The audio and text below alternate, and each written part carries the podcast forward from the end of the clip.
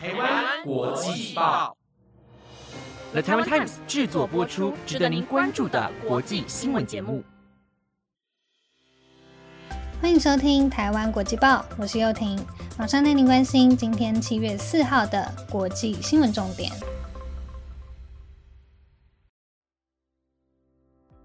各位听众朋友，晚安！最近真的深深体会到夏天的来临，好想赶快去海边玩水呢。不过也要提醒大家，玩水的时候一定要特别注意安全哦。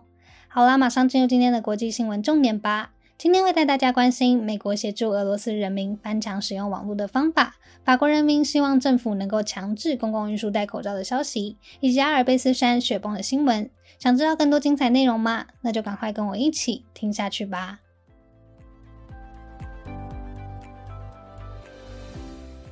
首先，还是要先为大家更新与俄乌战争有关的消息。舆论对现今社会的影响越来越大。相反的，当舆论被控制时，就很容易造成当权者掌握一切的状况发生。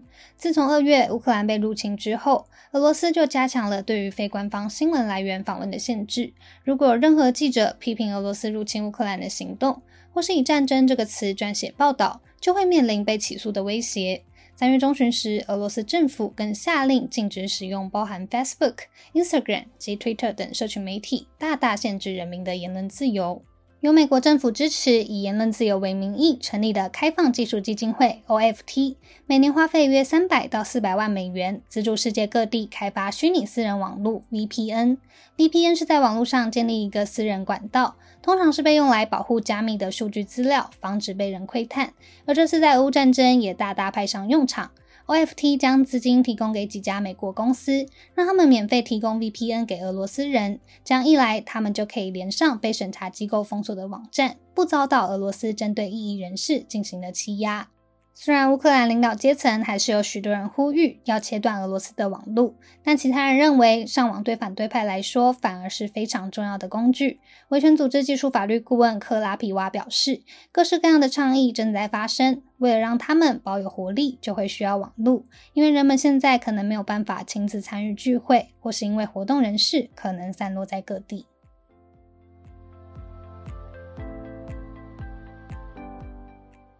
接下来带您关心上个月发生的半岛电视台女记者中弹事件追踪报道。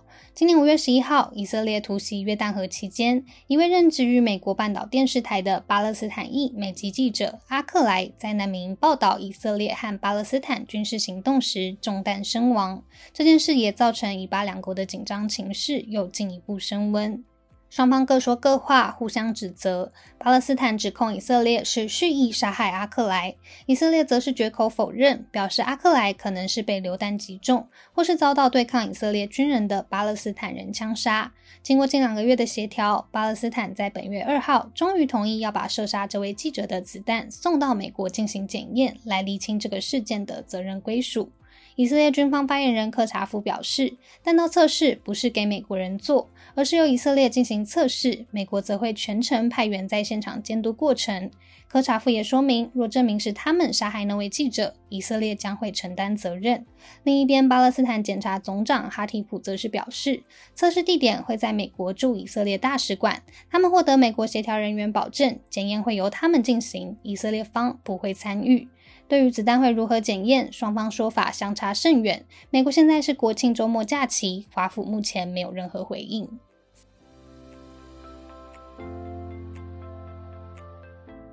接着带您关心疫情相关消息。新冠肺炎已经肆虐全球超过两年，国际已经渐渐都转向与病毒共存的形态，包含入境检疫、隔离以及是否必须佩戴口罩等许多禁令都一一解除，甚至能看到许多已经安排出国旅游的人潮。不过，事实上，这个病毒并非从我们生活中消失，它仍然存在，且不停变种，在以新的病毒株扩散。现在也有许多重复感染的案例出现。法国先前已经取消了必须佩戴口罩以及疫苗护照等相关政策。不过，Omicron 亚种 BA.4 和 BA.5 开始在法国境内扩散，确诊率有上升的迹象出现。法国媒体也将此称为第七波疫情的来袭。根据法国公共健康局七月一号的数据显示，法国确诊人数有十二点五万人，七天内就增加了百分之五十七点八。不过，目前为止，法国政府并没有要重新采取限制的计划。法国下议院国民议会新任议议长布劳恩皮维接受电视专访时表示，目前主要是维持病例追踪，以及在疫情需求下采取国界工位控制。不过，近期住院人数飙升，七天之内就增加了百分之十八点一，也让法国卫生部长布吉尼昂与总理伯纳都出面呼吁民众保持警戒，避免暑假期间出现医疗饱和的现象。事实上，根据民调显示，也有超过七成的民众希望政府能够重新实施强制在地铁上佩戴口罩的规定。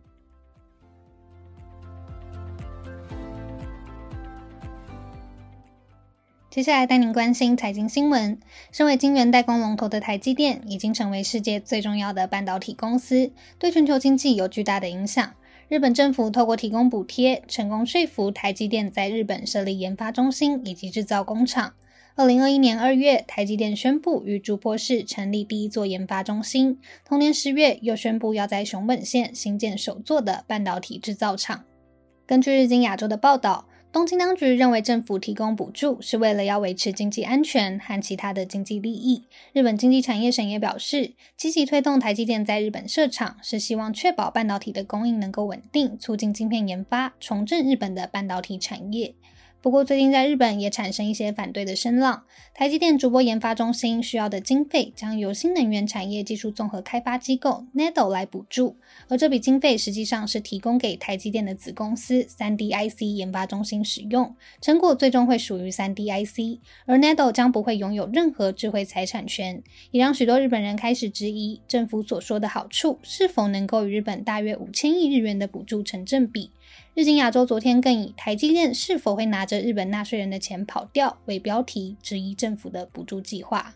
事实上，半导体在全球竞争非常激烈。日经亚洲在报道最后也写下：“或许把台积电带到日本才是最重要的。检讨日本的半导体产业政策，可以之后再说。”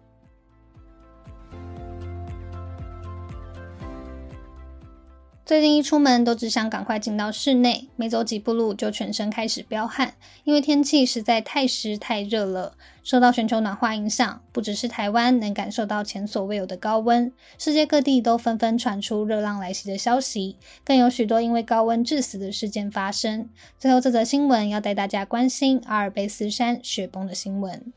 意大利北部的阿尔卑斯山在当地时间三号下午发生冰川大规模崩塌事故，而崩落处位于海拔高度超过三千公尺的马尔穆拉达山。综合 BBC、法新社等外媒报道，事实上，事发前一天冰川顶峰才观测到创纪录的高温，而隔天就发生了这样的事故。意大利紧急调度员指出，当时有目击游客拍下雪崩的画面，灰色的雪夹带岩石一起从山坡滚下，引起巨大声响。目前已经知道有六名登山客遇难身亡，八名在雪崩中受伤，其中两人伤势非常严重。意大利当局已经派遣五架直升机以及数十名救援人员前往现场进行搜救，确切的伤亡人数还有待确认。救援部门发言人米兰表示：“这是极端的高温，很明显不是属于正常现象。”意大利登山家梅纳斯也指出，虽然冰山偶尔会因为重力关系崩塌，但冰川退缩的具体原因无非是受到全球暖化影响才导致冰川融化。